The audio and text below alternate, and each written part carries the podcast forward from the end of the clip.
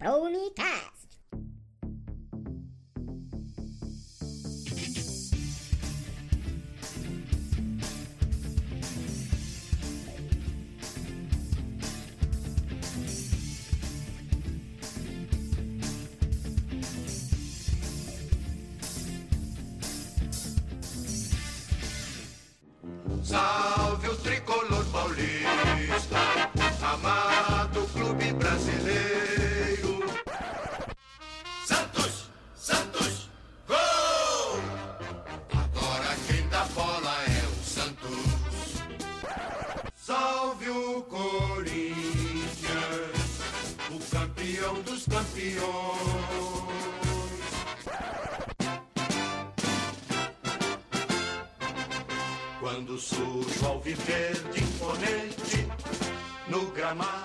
Fala galera, esse é o Promicast, o podcast daqueles que acreditam nas promessas de Deus.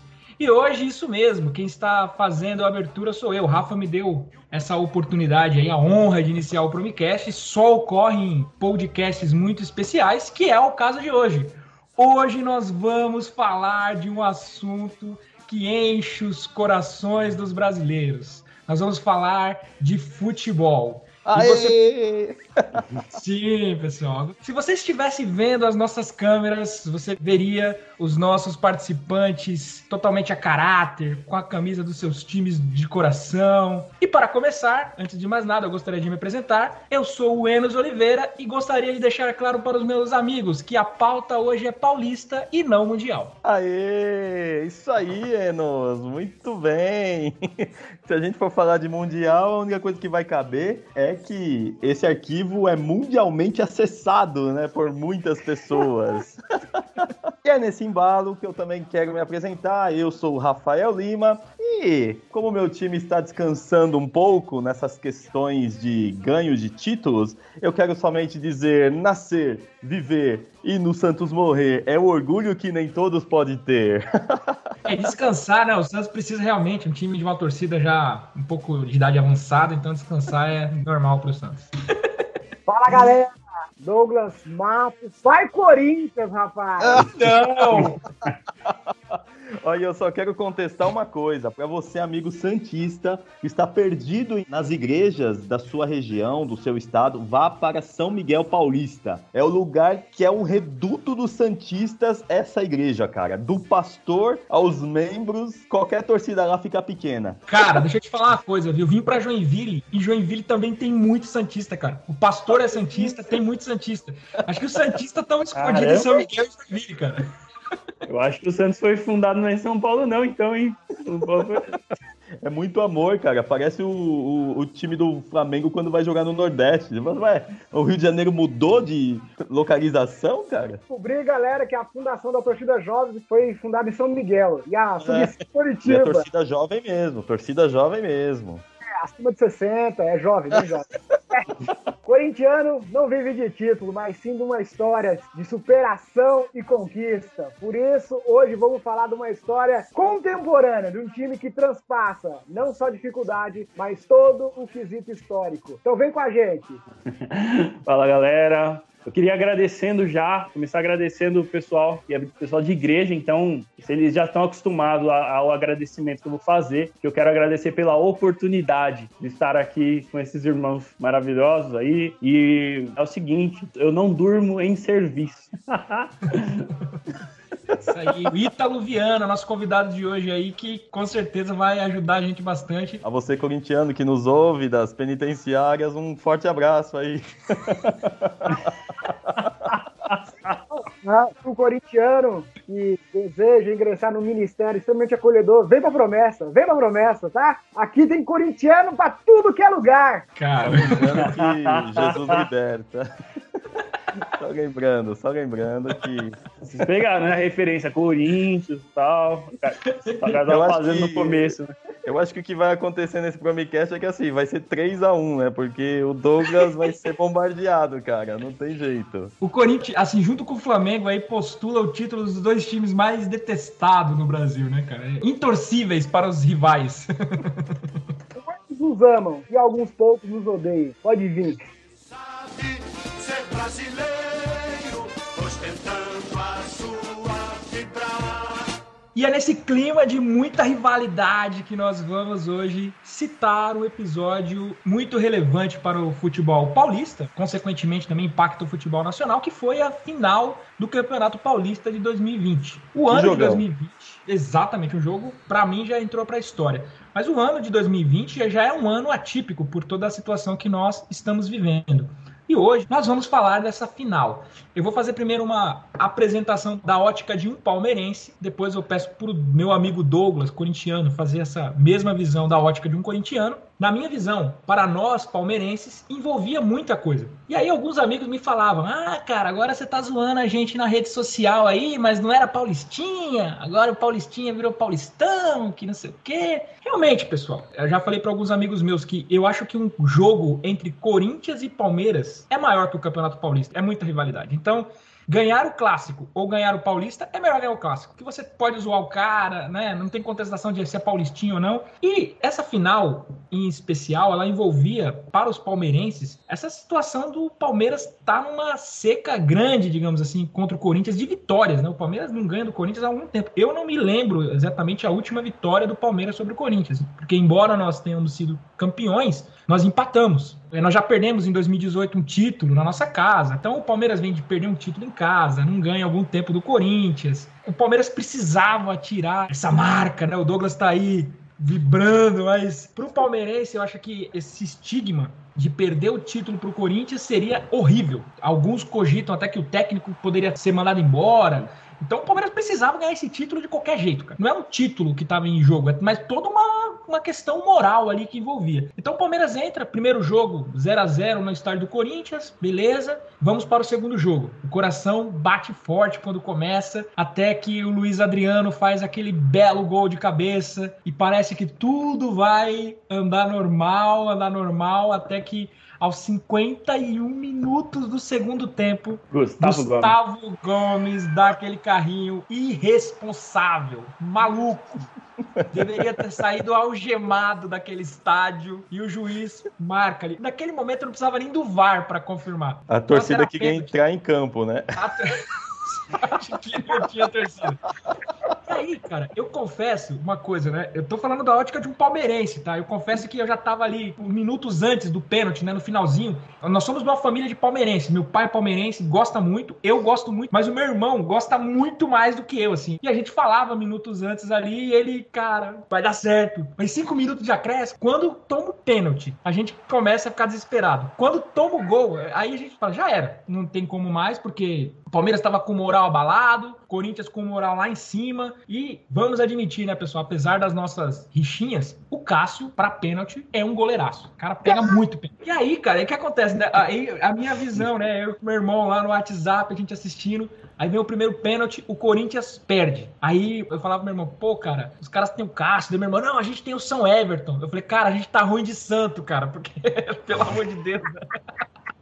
Mas aí, quando o Everton pega o primeiro pênalti, né? Ele tá vendo? Eu falei, não, nunca critiquei o Everton, né? Só que o Palmeiras vai com o Bruno Henrique e já perde. Daí eu já voltei, falei, ah, não dá mais, não dá, não dá, ó, o Cássio pega tudo, não sei o quê. Mas o Palmeiras começa a entrar numa maré de sorte. Até, apesar do Avelar fazer o gol na sequência, o Rafael Veiga faz também. E a maré de sorte ficou clara nos dois pênaltis do Scarpa e do Lucas Lima. Eu imagino que o Scarpa falou o seguinte: já que o Cássio vai pegar, eu vou dar uma bolada nesse filho da mãe. Ele mirou o Cássio. O Cássio não conseguiu pegar a bola, a bola entrou. Porque se você dá uma olhada no pênalti, ele chutou em cima do Cássio, coitado do Cássio. E o Cássio não pegou. O Lucas Lima também, eu acho que os caras deram uma pipocadinha ali, viu, cara? Os caras viram o Cássio do outro lado, os caras falaram, meu, e agora? Se livrou da bola e a bola entrou. De fato, o último pênalti, que foi o pênalti batido por um menino, Patrick de Paula. Quando ele bate aquele pênalti, faz aquele gol, para os palmeirenses é um peso gigante caindo. Meus grupos de WhatsApp enlouqueceram, aí eu saí zoando todo mundo. Aqui é Palmeiras, campeão, não sei o quê. Aí os caras, pô, não era o Paulistinha? Falei, cara, não foi só o Paulista que tava em jogo, era toda uma, uma honra. Tinha 12 Não. anos de. Mas isso, cara, 12 anos, não pesava tanto pro Palmeiras essa fila, porque o Palmeiras Ah, ganhou dois brasileiros. Não, é sério, o Palmeiras ganhou dois brasileiros, ganhou a Copa do 12 anos Brasil. seca. Não, mas assim, não era uma seca geral, né? Mas tudo bem. É, é ruim você não ganhar um paulista, né? Tipo, um título ali que relativamente é mais fácil, porque você tem quatro times de verdade concorrendo ali pro título. Mas assim, não é uma seca como de um time que a gente não vai citar o nome aqui, que tá há bastante tempo. Né? E aí, Não, ia até perder. Não, ia até perder. Perder pro Corinthians, beleza, né? Agora vai perder pra Mirassol, cara. É complicado, né? Foi É, muito diferente assim com o Santos. É, galera. Não, eu vou sintetizar aqui porque o peso emocional do- da final pro Enos é bem maior, né? Nós vimos um tricampeonato, um time de superação ganhando já no ano passado, com um time bem limitado. Este ano, por toda a questão crise sanitária, crise financeira, crise de um monte de coisa que o time tá passando, não tínhamos muito perspectiva. Tanto é que ao retomar as atividades do futebol, estávamos tecnicamente aí pelos nossos rivais rebaixados, entendeu? O time não vai conseguir nada, vai depender de um tal São Paulo. Eu não entendo muito bem o que aconteceu, né? Mas prosseguindo a análise da final. Não, veio miraculosamente, podemos assim dizer, desacreditado. Eu fico até perplexo pelo meu irmão e amado Enos falar que nós éramos não dá, É um catado do Corinthians hoje. Depois de um ano, gente. Não dá. Mas vamos continuar. Na verdade, eu acho que o que o Enos quis dizer é que, faltando 10 segundos para acabar o jogo, o Corinthians se tornou favorito. Pela condição, pela situação. Foi um balde de água fria em todo o time do Palmeiras. Enfrentar Cássio no gol é muito complicado para qualquer jogador. Mas, meu amigo Rafael, esse foi o acordo do, do, do clube ali, do Esporte Clube Corinthians, entendeu? Falou, não vamos disputar, se desgastar nesses dois jogos. Vamos focar só nos últimos cinco minutos, que tá ótimo. É bem a cara de corintiano, né? Matar o trabalho. Opa, opa, opa. Aí, não, aí não, por favor, há limites aqui. Aí o time aqui focou nos últimos cinco minutos do segundo jogo, tá, gente? Essa foi a realidade. A gente aqui entendia que a pressão psicológica estava toda no Palmeiras lá. Já tinha sofrido em 2018. O Enos queimou a camiseta, guardou os fogos. Pô, não acredito em futebol. Isso é uma blasfêmia. Então, Paulistinha! E todas essas coisas, mas nos últimos cinco minutos, na hora que dá, levando os acréscimos, ali sim, o espírito corintiano, a garra corintiana, mais uma vez, é acendida em nossos corações. É neste momento que o torcedor corintiano começa a vibrar de verdade. É neste momento que o torcedor corintiano acredita nessa mística, nessa Aleluia! O cara tá pregando, palmeirense, eu imagino nos lares palmeirenses pegando as caixas de fogos, montando, colocando a camiseta, que nem assistiram com camiseta, vamos jogar a real, tava com medo, tava com medo. colocando a camiseta e tudo mais, 49 do segundo tempo, pênalti para o Corinthians, o filho começa a chorar, menino começa a e o pai saírem da marca de pênalti, rapaz, neste momento, A casa caiu, velho. Silêncio no reduto palmeirense. Nós, corintianos, já brindando a vitória. Ah, galera, mais um título. E lá dentro de novo. Ah, chupa, Palmeiras. Cara, é, ó, o Douglas sintetizou, cara, o que aconteceu nos dois lares, cara. Aconteceu isso mesmo, cara. E por isso Parece que eu acho. até que cara. o Corinthians foi campeão, velho. Parece, cara. Mas assim, ó. Mas deixa eu falar uma coisa pra você, cara. A perda desse título pro Corinthians não foi uma perda doída, cara. Beleza, se tivesse perdido no gol do Luiz Adriano ali, fala, putz, perdeu a final. Cara, mas o Corinthians conseguiu um feito, assim, aquela coisa. Cara, eu entreguei o título pra você, mano, mas entreguei suado, velho. Eu faço a sua frase. Na verdade, não entregou. Vocês tiveram que tomá-lo de nossas mãos. A gente já tava com a mão na taça, assim, vocês lá, arduamente, com muito medo, pra falar a verdade. Pegou com o maior cuidado, né? Mas aí, falando desse jogo, já que vocês estão aí todos empolgados, o que, que você chama de destaque aí do que aconteceu? Pra mim, Gustavo Gomes. Um dos destaques. A hora do pênalti, a câmera fecha nele, assim, ele tá com a, com a cara de dentro da camisa, assim, tipo. Que que eu se- fiz, se- né, velho? Se os caras perderem esse título, eu vou ser lembrado agora eternamente, entendeu? Nossa, É, aí, Gustavo Gomes tava com aquela cara, sabe aquelas filmagens que o cara faz, assim, da casa toda destruída? E ele chega no cachorro, o cachorro tá com aquela cara assim de. É, não dá pra pôr a culpa em ninguém, né?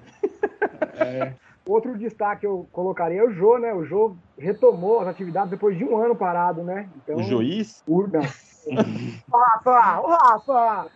Porque pra Não dá, dá. Cara, eu concordo, cara. Eu concordo que o Jô é um dos protagonistas também, cara. Porque o Jô, assim, o cara, ele não pipocou em dois momentos, cara. O pênalti dele foi bem batido, que o Everton foi na bola, deu aquela relada, e se ele titubeia um pouquinho, o Everton foi para fora. Imagina como nós contaríamos essa história se nesse último pênalti o Jô perde o Everton. Nossa, cara, a história seria outra, fantástica também. Mas o Jô, pum.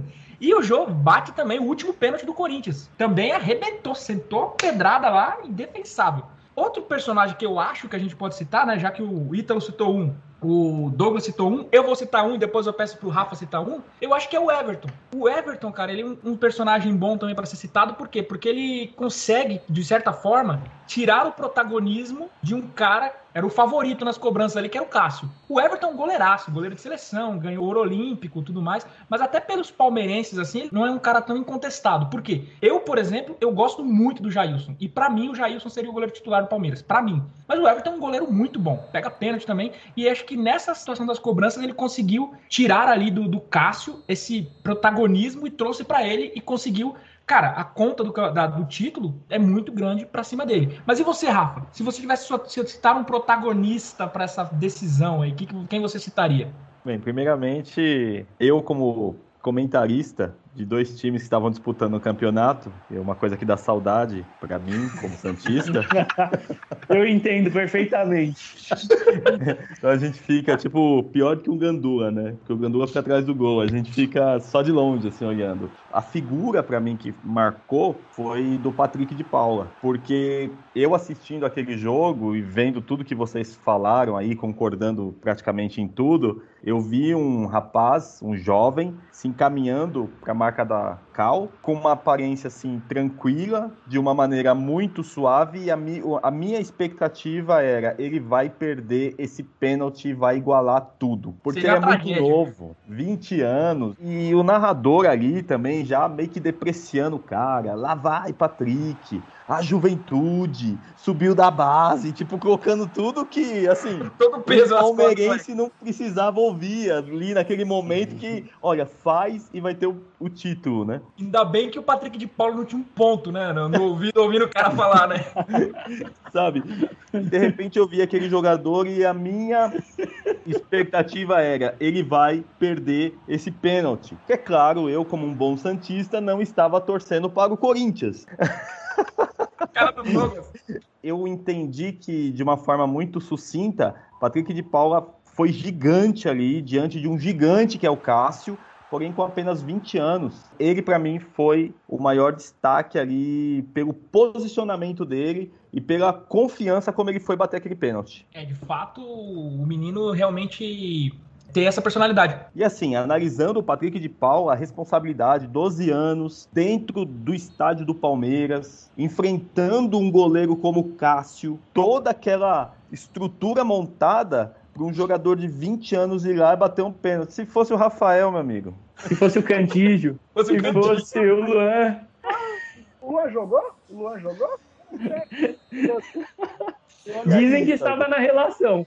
E aí, Ítalo, você como torcedor do São Paulo, o que você tem a falar aí sobre o Patrick? Então, em relação ao Patrick de Paula, eu tive a oportunidade de acompanhar um pouco via aquele campeonato que a televisão fez, que é o Taça das Favelas. O dele deve ser a edição do Rio de Janeiro, e ele jogou num clube lá, num time chamado Casa Virada. A partir desse campeonato, a gente pode chamar de futebol amador, né? Sim. É, é o correto, que é por patrocínio só, né? Patrocinadores. O Patrick de Paula jogou e a partir daí, algum olheiro, alguém do, ligado ao Palmeiras, teria dado essa oportunidade para ele fazer parte do elenco do Palmeiras. Eu não eu, me corrija se eu estiver errado. Ele foi direto para a categoria de base, né? É, Isso. Eu... A edição dele da Taça das Favelas foi em 2017 e tinha olheiros do Palmeiras. E ele foi convidado para fazer parte da base do Palmeiras. Nossa, mas então assim, você pensar que um jogador que hoje está no Palmeiras, que é um dos maiores clubes do Brasil, eu imaginava que era aquele menino que saiu ali de uma favela tal, mas começou uma estrutura na base, 10 aninhos, 11, 12, e vai ganhando os campeonatos ali dentro daquilo que a base proporciona, e, e, de repente chegou no Palmeiras, mas não. Era um cara que então há três anos atrás, dois anos atrás, estava disputando campeonatos assim, como você mesmo diz, o amador. E o cara vai bater um pênalti daquela forma. Eu fico mais ainda admirado. Com né, e com a responsabilidade que alguns jogadores profissionais não têm na hora de bater o pênalti, né? Às vezes deixam, se recusam de bater o pênalti. É muito interessante é, isso, né? Sim, Ele é o sim. estreante, entre aspas, assim, em, em termos de futebol profissional. Exatamente. A personalidade dele, como ele se dirigiu para aquela responsabilidade, e pelo que eu sei, ele pediu para bater o pênalti, segundo revelação do Luxemburgo. Inclusive tem uma reportagem que uma pessoa fala por ele que assim, ele estava acostumado a enfrentar problemas muito maiores do que pegar uma bola e bater um pênalti. É, o cara cresceu numa realidade, realidade diferente, né? A gente sabe que a realidade na, nas comunidades brasileiras aí não é fácil, né? E o que é interessante, né, Rafa? Assim, de fato, ele se destaca muito bem. Assim, eu, por ser palmeirense e acompanhar os jogos do Palmeiras, eu geralmente assisto todos os jogos. Então, eu já tinha visto ele, principalmente na volta né, da pandemia. Ele jogou, foi titular junto com o Gabriel Menino todos os jogos. Então, eles dominaram o meio de campo, colocaram caras já muito carimbados, tarimbados, né? Como o Bruno Henrique no banco, cara. E, e os, os moleques lá tomaram conta da, da, do meio-campo do Palmeiras, estão jogando pra caramba. Inclusive, isso, né, pro torcedor palmeirense assim, ele tá gerando uma, um interesse de equipes da Europa. Né, e a gente conversava também sobre isso, que assistindo o jogo ontem, né? Ontem, eu digo dia 29 do 8, assisti Palmeiras e Bahia, no Esporte Interativo, eles citavam que há o interesse de oito times europeus no Patrick de Paula. E o Palmeiras já estipulou um valor lá mínimo para vender ele. Ó, o valor mínimo para vender ele é 25 milhões de euros. Algo mais ou menos aí em torno de 164 milhões de reais. Para o padrão do futebol, principalmente o padrão de futebol europeu, 25 milhões de euros para um cara que alguns palmeirenses estão chamando ele de Pogpaula, né? Guardadas as proporções ali com o Pogba, mas é um menino que no meio campo ele faz funções muito boas, né? Ele defende muito bem e ataca que fique bem, bem, claro, que fique bem claro que é o Pogba a comparação, não o Drogba, que é, veio, que segundo uma lenda aí, teria vindo para um certo clube, né? É, por favor, continua, continua as informações do. do... vamos, se, é, vamos se atentar aí à pauta do, do, do Chromecast. tá? Por favor, por favor, sem, sem diretas, tá, senhorita? Senão o senhor vai se ok? O pessoal, ainda bem que a gente tá todo mundo separado, né, cara, nesse momento. De... Tem, tem, essas lendas, né? Não se vê porque tem essas lendas. A Nelca no Galo, né? Tem, tem. O Hulk no Palmeiras. Mas tem uns caras que vêm mesmo, né, Ítalo? Veio o Pato, ah, e... veio o Pato. É, meu Deus do céu. Essas eu queria que fosse lenda mesmo. Esses aí eu queria que fosse lenda. Falando de tudo isso que nós estamos vendo, apesar das nossas brincadeiras, o interessante é que o, o técnico do, do Patrick quem que era do time lá? O técnico do Patrick no time Casa Virada era o pai do Daverson. Olha o que David, pequeno. O Daverson é um jogador encardido, cara. Essas coisas do futebol, né? O, pa, o pai do Daverson era técnico do, do Patrick de Paula na Taça das Favelas. E aí essa situação que eu tava falando, né? Que a gente acabou dando uma voltadinha lá, só para concluir aqui, já passar pro Douglas a palavra. Assim, algumas pessoas imaginam que o Patrick de Paula não vai ficar muito tempo no Palmeiras. Porque a janela europeia, ela fecha em 5 de outubro. Então, assim, ó, hoje nós estamos gravando esse podcast. Pode ser que quando nós soltemos o podcast, o menino já tenha ido embora, mas até 5 de outubro, esses oito times que podem ser mais que isso, podem chegar lá com essa graninha aí, como diz o pessoal, dinheiro de pinga para os times da Europa, 25 milhões de euros lá, para levar o moleque que joga pra caramba aí. O pessoal que entende muito futebol, nós somos amantes do futebol, né? A gente acompanha ele tudo. A gente vê que o moleque tem muito potencial, mas os caras que são especialistas dizem também que ele tem muito potencial. Não entende de futebol, os outros torcedores. O corintiano entende de futebol, tá? Só para ratificar aí, tá bom? É... Patrick de Paula, ele tem uma característica assim que é louvável no jogador e eu agora como brasileiro espero ver esse cara destacando na seleção, que é o que personalidade. Que nem o Rafa falou, o cara pegar a bola, bater um pênalti contra o maior rival, um goleiro de seleção brasileira, um goleiro que destaca pelo título da Libertadores, certo? Em 2012, rapaz, até me emociona. O título mundial do Corinthians, esse menino, ele pega a bola e fala assim: rapaz, hoje eu vou derrubar esse gigante. Até Olha. Ele de Davi, cara. Ele fala Sim, assim, cara, verdade. Verdade, porque ali a, posição do Cássio, e muitos dizem que é o maior goleiro da história do Corinthians. Sim, eu, eu lembro do Ronaldo, goleiraço. Meu, mas o Cássio ganhou um Mundial de verdade e ganhou a Libertadores pro Corinthians, cara. Então, assim. Porque de 2000, né? Aquela defesa, né, do Diego Souza. Falando em lendas, né? Falando em lenda. Falando em lenda. Então, assim, a gente tá falando de um goleiraço, um gigante, né, um Golias, e um menino que tá começando, que tem tudo para ser um cracaço do futebol brasileiro. Boa simulação, Douglas. É um Davi contra Golias ali. E ele, a pedrada vai...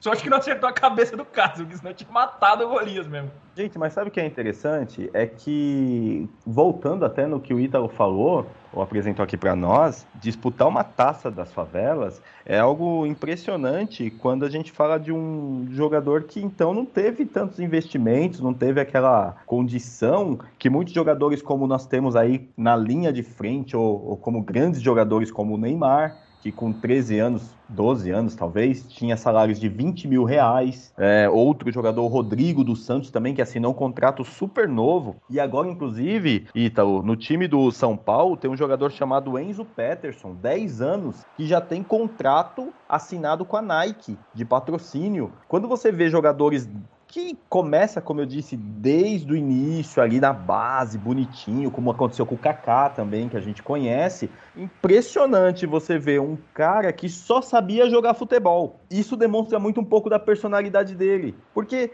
se o Patrick de Paula não jogasse futebol, o que, que ele seria? Se ele perdesse ali a chance de ser um jogador de futebol, o que, que esse rapaz faria? Sendo que ele dedicou a vida toda dele no objetivo que era ser ou se tornar um jogador de futebol. Como nós vemos aí, provavelmente ele tinha de 17 para 18 anos, vai disputando ainda o quê? Uma taça das favelas, cara. É um negócio sem peso, né, cara? Que ele jogava, podia jogar leve a taça das favelas, né? Tipo, peso zero, né? Talvez ali o moleque se divertindo, provavelmente tinha um sonho de ser jogador de futebol, mas com essa idade de 17, 18 anos aí, já não é mais um garoto para base, né? Então, o Patrick de Paula, ele teve essa oportunidade. E aí, para a gente começar talvez a mudar um pouco do nosso foco aqui, como nós estamos num podcast cristão também, a gente pode começar a trazer isso para um assunto mais da Bíblia, né? Um assunto que tem a nossa realidade aí de oportunidade. Porque a gente sabe certo. que o Patrick de Paula, ele agarrou a oportunidade. Mas uma coisa que eu acho muito interessante é, na Copa das Favelas, quando ele jogava e tinha um olheiro do Palmeiras, a gente não sabe, eu não tenho muito desses contatos. Mas eu não sei. Foi o Fischer. Eles... Foi o Fischer, tá, mas tudo bem, Foi mas eu não sei se ele sabia, né? Tô quase o Chaves aqui, não sei se ele sabia se tinha um olheiro do Palmeiras naquele jogo. Às vezes ele não sabia dessa oportunidade. Mas, cara, ali, aquele jogo que ele jogou e que esse Fischer estava lá, era talvez a última oportunidade que o Patrick de Paula tinha para mudar a vida dele. Se ele tá hoje aonde ele tá, é porque com certeza ele arrebentou nesse jogo, nessa final que eu não assisti. O cara olhou e falou: Meu, temos que levar esse moleque pro Palmeiras. Então, assim, ele agarrou a última oportunidade que ele tinha, ou a oportunidade que ele tinha para ser um jogador de futebol. E é interessante, né? Às vezes a gente não vai ter essa sinalização que é a última oportunidade, né? O cavalo vai passar para nós ali e não vai passar de novo, né? O pessoal fala que o cavalo selado passa uma vez, depois ou ele não passa mais, ou talvez ele não passa tão bonito quanto ele passou da primeira vez. Enos, eu quero complementar a sua fala dizendo que ele, além de aproveitar essa oportunidade, ele não desperdiçou essa chance. Isso é o que mais traz ali a certeza daquele jogador que caminha tranquilamente para bater aquele pênalti. Para ele, é o momento, é a chance, a chance de crescer, a chance de se tornar mais conhecido, a chance de garantir algo na certeza de que ele concluiria ali o seu objetivo. Agora, citando exemplos bíblicos daquilo que nós estamos falando, de desperdiçar chance, nós podemos falar aí de um grande apóstolo, um dos favoritos aí de muitos, o apóstolo Paulo, mestre, foi um escritor, ele São se Paulo, converteu, né? é, exatamente. o São Paulo foi grande, né? E hoje só ficou a história. Mas assim. Mas ainda continua fazendo a diferença né, na vida de muitas pessoas. Paulo se converteu de uma maneira maravilhosa ali em Damasco e ele tinha uma missão justamente de prender os cristãos, mas houve toda uma mudança. Então ele torna-se um grande homem para o Evangelho de Cristo, pregando para judeus, pregando para gentios e se destacando principalmente com os gentios. Ele escreve 13 epístolas do Novo Testamento. Possivelmente ele escreveu o livro de Hebreus. E também né, ele foi um dos apóstolos que mais sofreu, foi açoitado, apedrejado, foi espancado, foi picado por cobra. Roubado, foi... passou Cara, por naufrágio. É, exatamente. E, e tudo que isso que aconteceu Inclusive, é, nós vemos aquela esperança dele, ele tinha esperança de que Cristo voltaria no tempo dele, não sei se vocês lembram, né? E nós, os que ficarmos vivos, subiremos e nos encontraremos nos ares, né? Seremos transformados. Então, assim, ele tinha certeza que Cristo voltaria no tempo dele, era convicção, era um cara que não desperdiçou a chance de viver um cristianismo, de viver uma verdade, de viver aquela convicção que ele tinha. E ele deixa mensagens poderosíssimas ali em suas cartas que ele escreveu para a igreja sobre a eleição, os dons espirituais e tantos outros. Então nós vemos ali que ele não perdeu oportunidade e ele também não desperdiçou a chance de fazer a diferença para o cristianismo, para o evangelho. E quem mais a gente poderia citar, gente? Cara, eu gosto de vários exemplos, né? Eu vou deixar um para eu falar no final, mas um exemplo bem interessante que eu acho é o exemplo do cego de Jericó, né? O cego de Jericó, ele também abraçou a oportunidade ali da passagem de Jesus pela sua cidade. O cego de Jericó, ele provavelmente ouvia muito sobre os milagres de Jesus e ele não titubeia. Quando Jesus passa por Jericó, apesar de todas as dificuldades que ele tinha, ele começa a gritar, cara, Jesus, filho de Davi, tem misericórdia de mim. E apesar de todo mundo, cala a boca, você tá atrapalhando, ele grita mais alto, grita mais alto. Então ele sabe que a oportunidade da vida dele tá ali. Jesus, pela sua divindade, que nós sabemos que Jesus era 100% homem, 100% Deus, ele tem a sua, sua sensibilidade tocada pela fé do cego de Jericó. E nessa ocasião, nessa situação, Jesus pergunta pelo que ele quer que ele faça, e que é interessante, né? Remete para nós ali assim, a gente ter que apresentar para Deus o que a gente quer, né? E Jesus cura ele e com certeza, cara, ele teve uma mudança de vida na oportunidade que ele via de ter um encontro com Jesus. Então, o exemplo de Bartimeu para mim também é fantástico e por algumas sutilezas da história que acontecem, que depois eu cito no final aí para amarrar com outra história, mas é uma história que eu acho fantástica. E aí, Douglas, algum personagem, Ítalo, um personagem que toca aí a vida de vocês em relação a de repente o cara entendeu o evangelho e saiu arrebentando tudo? Eu curto Zaqueu, cara. Acho que Zaqueu, ele entende que a única chance é Cristo, sobe na árvore lá para esperar Cristo passar, acho que pega um pouco do gancho que o Ano falou aí também, de cego de Bartimeu. Ele escutou tanto de Jesus, falou, cara,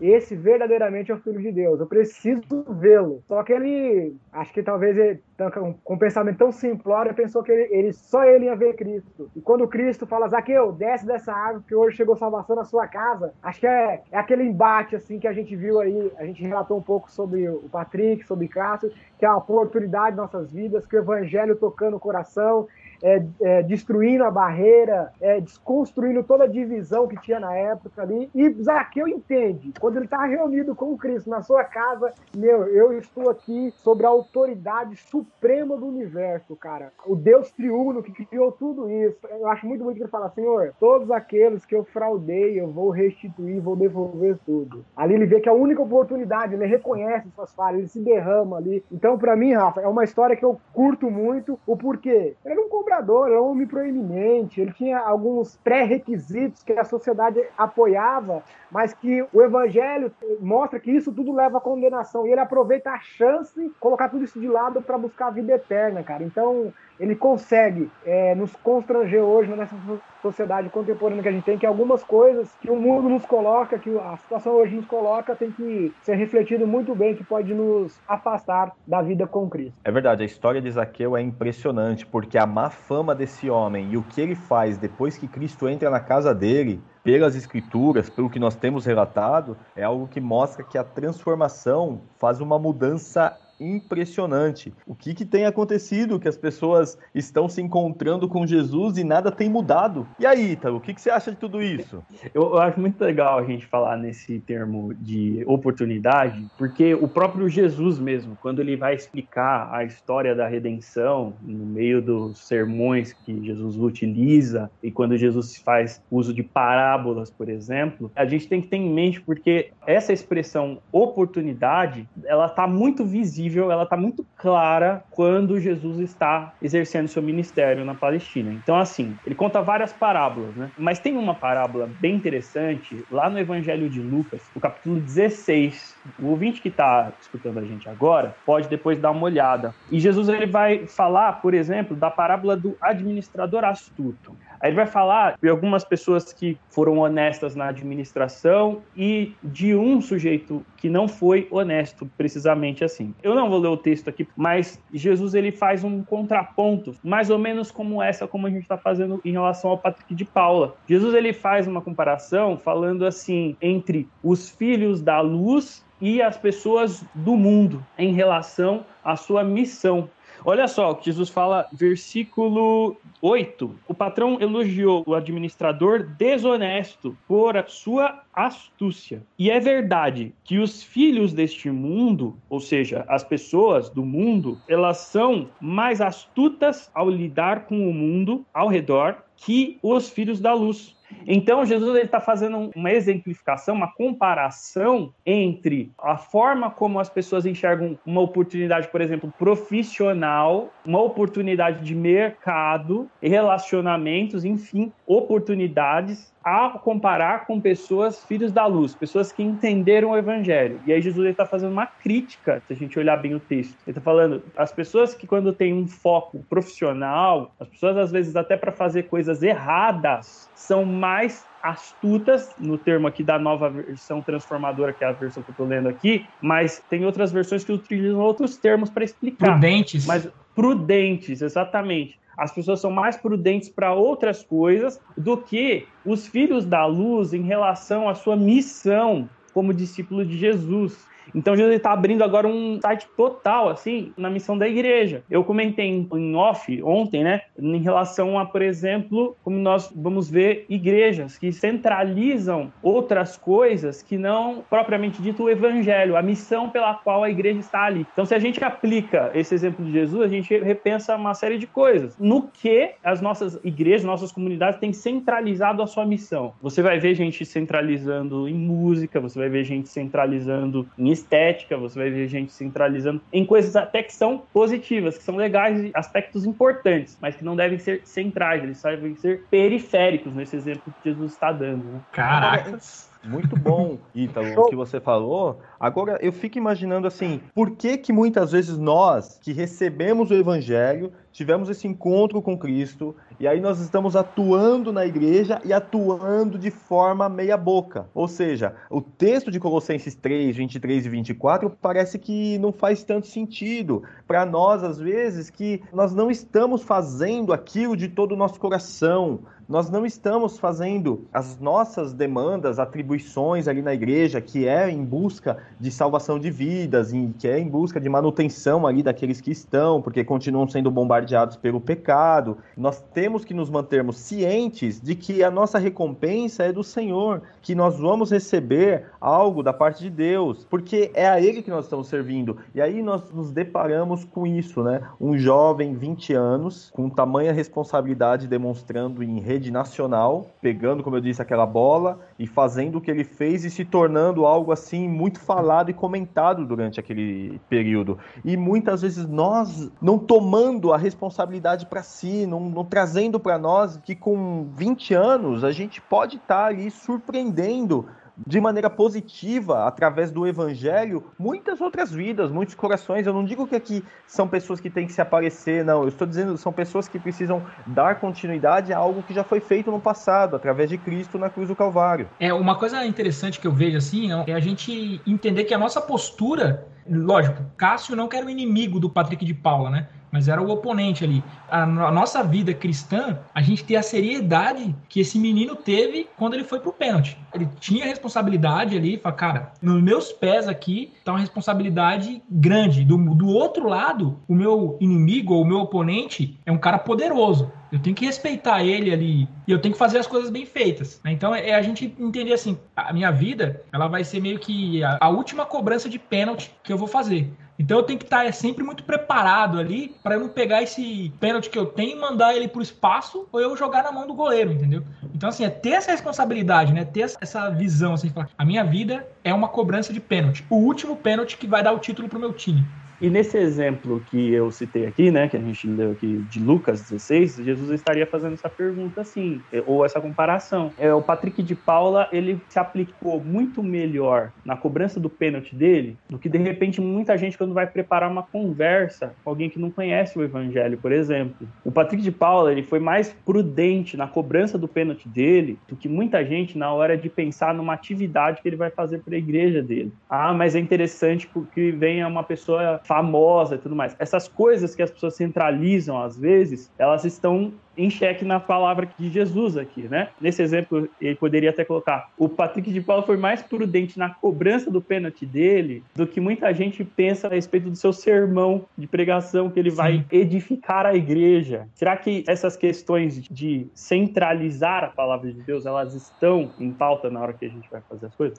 E interessante também nesse ponto que você falou que você pegou um gancho bem legal, né, o Ítalo? É que assim, Deus ele usa todos nós, né? Então, digamos assim, uma coisa que chamou a atenção do Rafa lá e que dá para fazer uma conexão bacana do que você falou é, é, o Palmeiras, ele tinha vários jogadores ali que poderiam pegar aquela última bola e bater aquele pênalti. Poderia pegar o Luiz Adriano, um cara que jogou na Europa, que já passou por seleção e bater o pênalti, um cara mais glamuroso. Mas não, cara, o cara que fez isso era o menor ali, era um, talvez o menor de todos. Então a gente também pode e deve estar tá preparado para apresentar ali. Pega o que você falou, ah, não, só vai ser alcançado se a pregação for feita pelo pastor tal ali ou pelo irmão tal que prega. Não, cara, você, você, um Patrick de Paula, digamos assim, no, no elenco, pode estar tá com a responsabilidade de fazer uma, uma palavra e essa palavra ser o gol do título na vida da pessoa. A palavra de Deus, a Bíblia, ela abre todo esse panorama nela inteira. Pedro, ele vai usar esse termo assim para falar de protagonismo, para falar de foco em missão, né? Por exemplo, o termo nós somos sacerdotes. Todo Isso. o povo de Deus agora é sacerdote de si diante de Deus. Essa é a ideia da oportunidade que foi dada. É a ideia de que Deus confiou uma missão a pessoas. E te deu a bola é a... pênalti.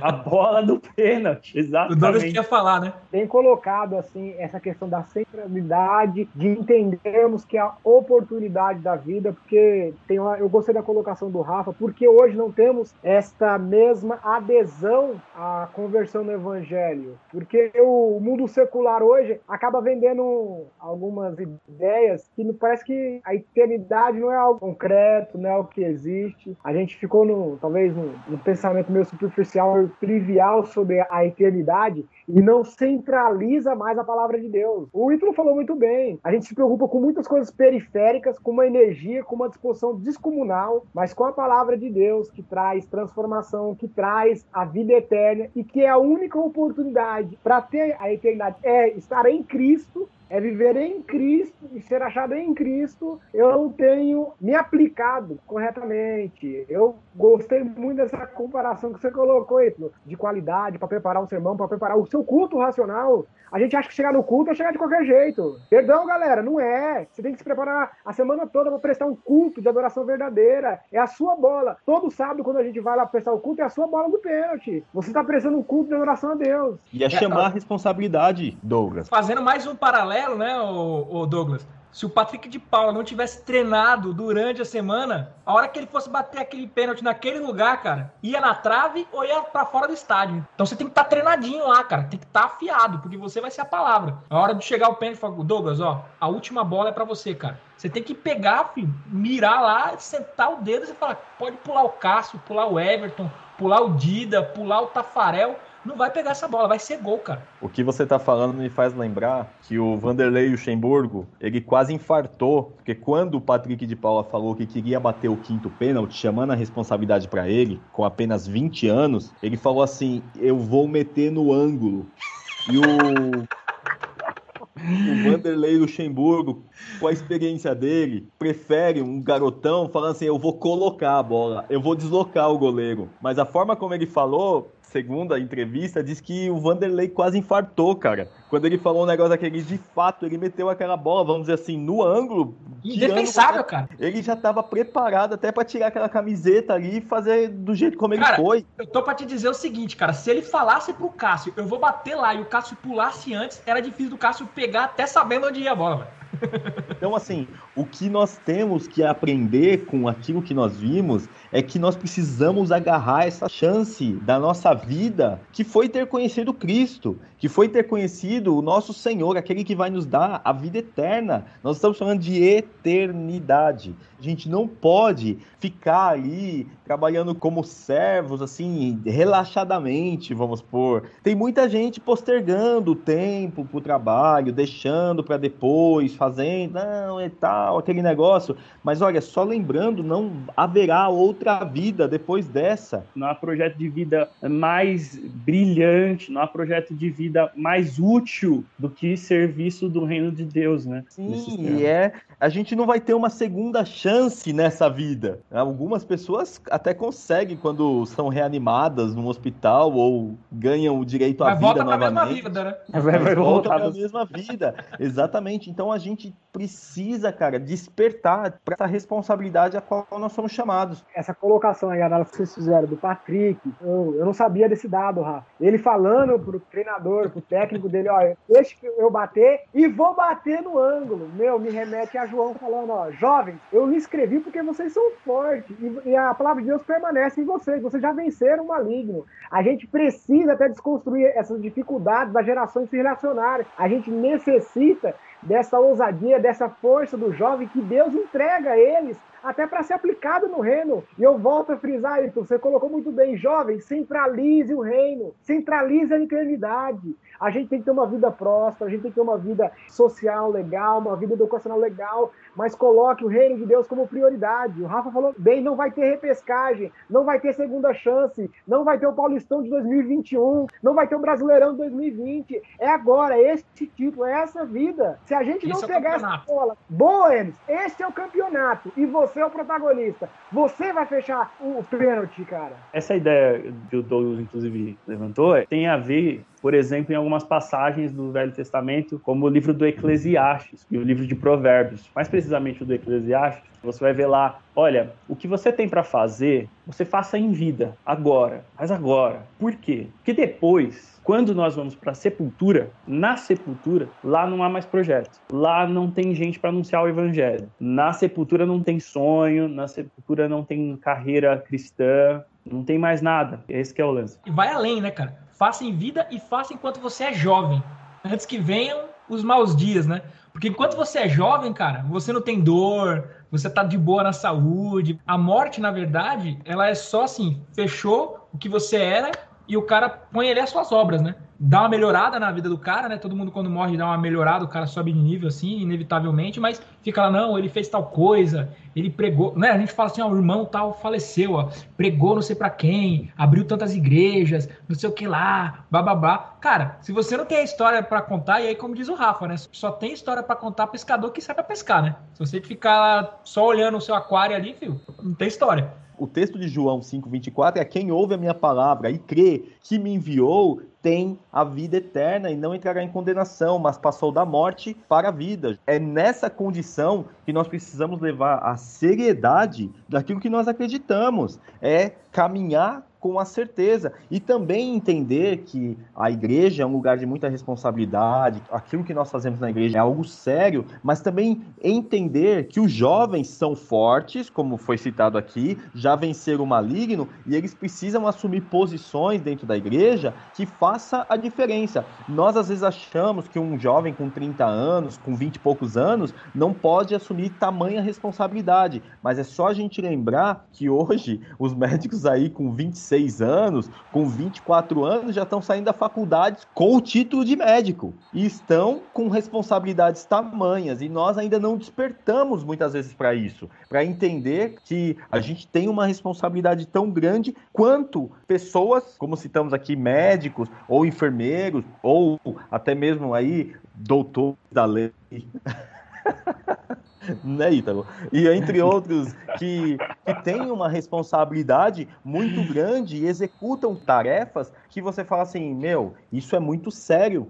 E aí quando chega na igreja, ah, eu só quero se for para cantar o hino tal, entendeu? E, e, fica fazendo docinho lá, coisas. Meu amigo, a gente tá falando de reino, de chance, de oportunidade. Não é. perca aquilo que é sério. Tem uma série, e aí eu preciso que vocês me ajudem aí aquela do, do assalto. La Casa de Papel. La Casa, La casa de, papel. de, papel. Jesus, ele tá falando de La Casa de Papel nesse texto aqui. Ele tá falando, gente, para você assaltar, tem gente que é muito mais prudente na hora de planejar, arquitetar, do que gente que está levando em responsabilidade em relação à sua missão como igreja. A comparação que Jesus está fazendo é, é, direta, assim, porque ele está falando de gente que fez coisa errada aqui. O administrador é o administrador esperto, é o administrador que quer passar a gente para trás. Aí Jesus está fazendo assim, ó, para fazer a coisa errada é mais prudente do que crente, filhos da luz, em relação à sua missão. Eu queria só destacar um, um outro detalhe, porque a Bíblia ela é muito repleta desses tipos de embaixo, desse tipo de comparação. Nós falamos sempre de Davi, nós mencionamos sempre João, nós mencionamos vários personagens do Velho Testamento, né? Só que a carta aos Hebreus vai fazer essa síntese. Fala no capítulo 11, que é o que a gente chama de Galeria dos Heróis da fé. E lá, quando o autor dos Hebreus ele vai fazer a menção de várias dessas histórias que nós mencionamos aqui, ele está falando agora esse pessoal devem servir para nós que servimos o reino de Deus agora como nuvem de testemunhas. Da mesma forma que enxergaram a sua oportunidade lá no tempo, na época, com a galera deles, e com a missão deles, agora, para um cristão, está eles como nuvem de testemunha. De forma que nós olhamos a história do Davi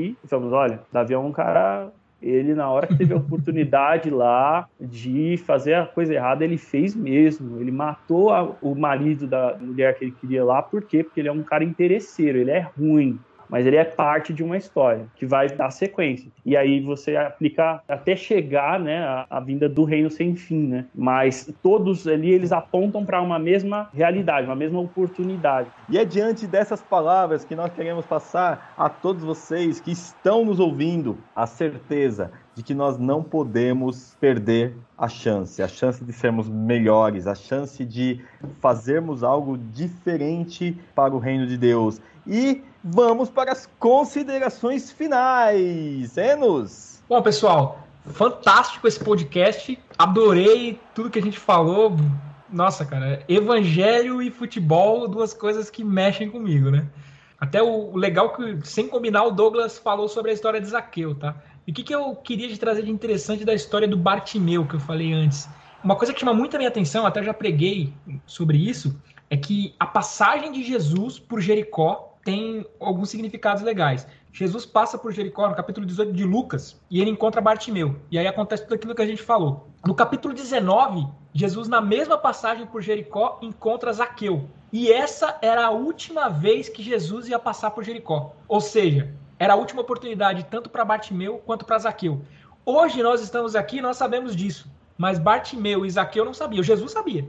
Mas Bartimeu e Zaqueu não sabiam. Então, às vezes a gente tem uma oportunidade e é a última oportunidade, mas nós não sabemos. Então, pessoal, quando você tiver frente a uma oportunidade, aquelas chamadas assim, ó, oh, você aceita entregar a sua vida para Jesus, às vezes a gente não sabe mas é a última passagem de Jesus ali pela nossa cidade, pela nossa vida. E se a gente não abraçar essa oportunidade, chance. essa chance, se a gente não pegar a bola, mirar no ângulo e sentar o dedo, digamos assim, a gente vai perder.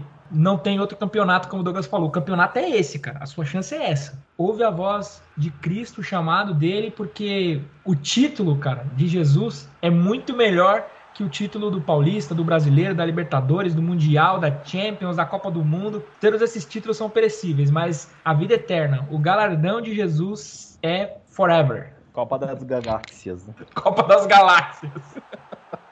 Douglas, nossa, galera, que promicast, cara. Que promessas lindas escutamos hoje aqui. Faz a gente refletir e adorar Deus. Eu não ia nem falar desse personagem, mas o ídolo hoje, inspirado pelo Espírito Santo, trouxe aqui a galeria dos heróis da fé, Hebreus 11, e o que me chama a atenção é na galeria ter Raabe, galera. Sabe por que Raabe está lá? Ela acolhe os espias, e por acolher os espias, o Senhor tem misericórdia dela. Então, meu amado irmão, como esse é o campeonato, acolha Jesus Cristo em seu coração. Pegue Jesus Cristo como sendo a última bola do campeonato, para você guardar em seu coração e tê-lo como Salvador e Senhor, cara. Faz como Raabe, acredita nesse evangelho, se desprende do mundo, porque você também pode estar na galeria dos heróis da fé quando Cristo retornar. Nesta vida, né, centralizar este grande herói, esta esperança e esta promessa que é o Senhor Jesus Cristo em nossos corações para a eternidade. Muito legal, muito legal. Eu queria, diante de tantas coisas que a gente compartilhou aqui, né, que fica o convite da palavra de Deus para que o, você que está nos escutando, né, tenha essa mentalidade. O apóstolo Paulo também, ele cita lá na carta aos Filipenses, capítulo 3, aquele texto bastante conhecido, que nós possamos seguir para o alvo,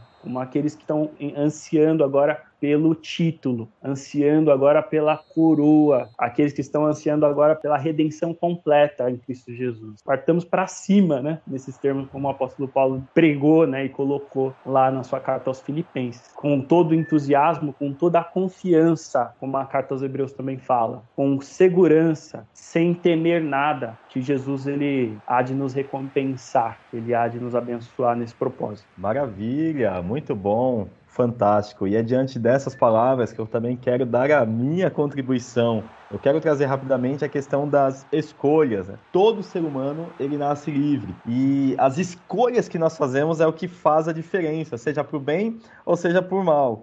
E na verdade é que existem muitas explicações para as derrotas, mas muitas das derrotas elas aconteceram por conta das nossas decisões, por nossas escolhas. O conselho divino para nós é simples, que vai nos conduzir sempre a uma vitória. É a escolha, acenda a luz. A Bíblia diz que a palavra dele é luz para os nossos caminhos. Se você decide dormir em alguma casa de um amigo, de um parente, e durante a noite você deseja ir até o banheiro e você não acender a luz ou não acender o seu celular, vamos dizer assim, para seguir o caminho, certamente é você que vai tropeçar, é você que vai cair, é você que vai se machucar. Então, quando acendemos a luz, é um benefício próprio. Quem que sai ganhando quando se acende a luz? Somos nós mesmos. E o que nós queremos dizer aqui para você, acenda a luz, deixa a palavra de Deus entrar no seu coração, mude as suas atitudes, conheça de fato o Evangelho, aceite a proposta e, principalmente, não perca a chance que é a vida eterna que é Jesus Cristo. Ele é o único que pode nos libertar, ele é o único que vai nos dar vida eterna, ele é o único, é Jesus. Não há outro caminho. Ele é o caminho, a verdade e a vida. Então é isso, galera. Um forte abraço para vocês. Beijo no coração. Santidade para todos. Fui.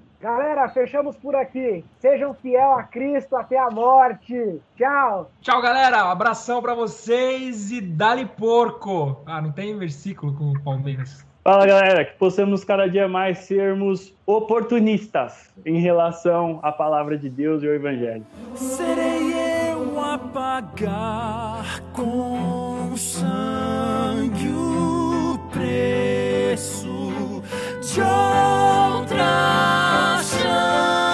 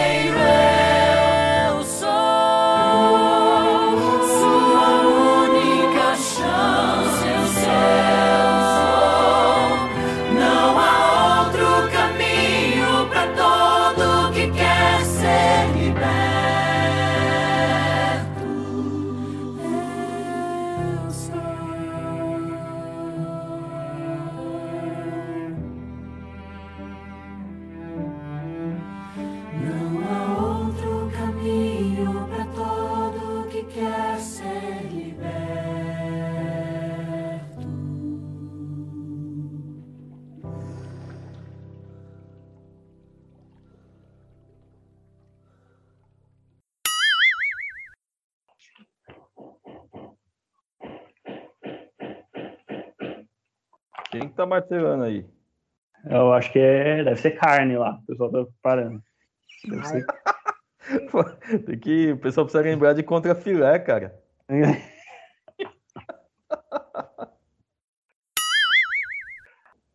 Eu vou ter que só parar um Só- pouquinho, porque o carro do o ovo tá passando aqui. Só um adendo, ó.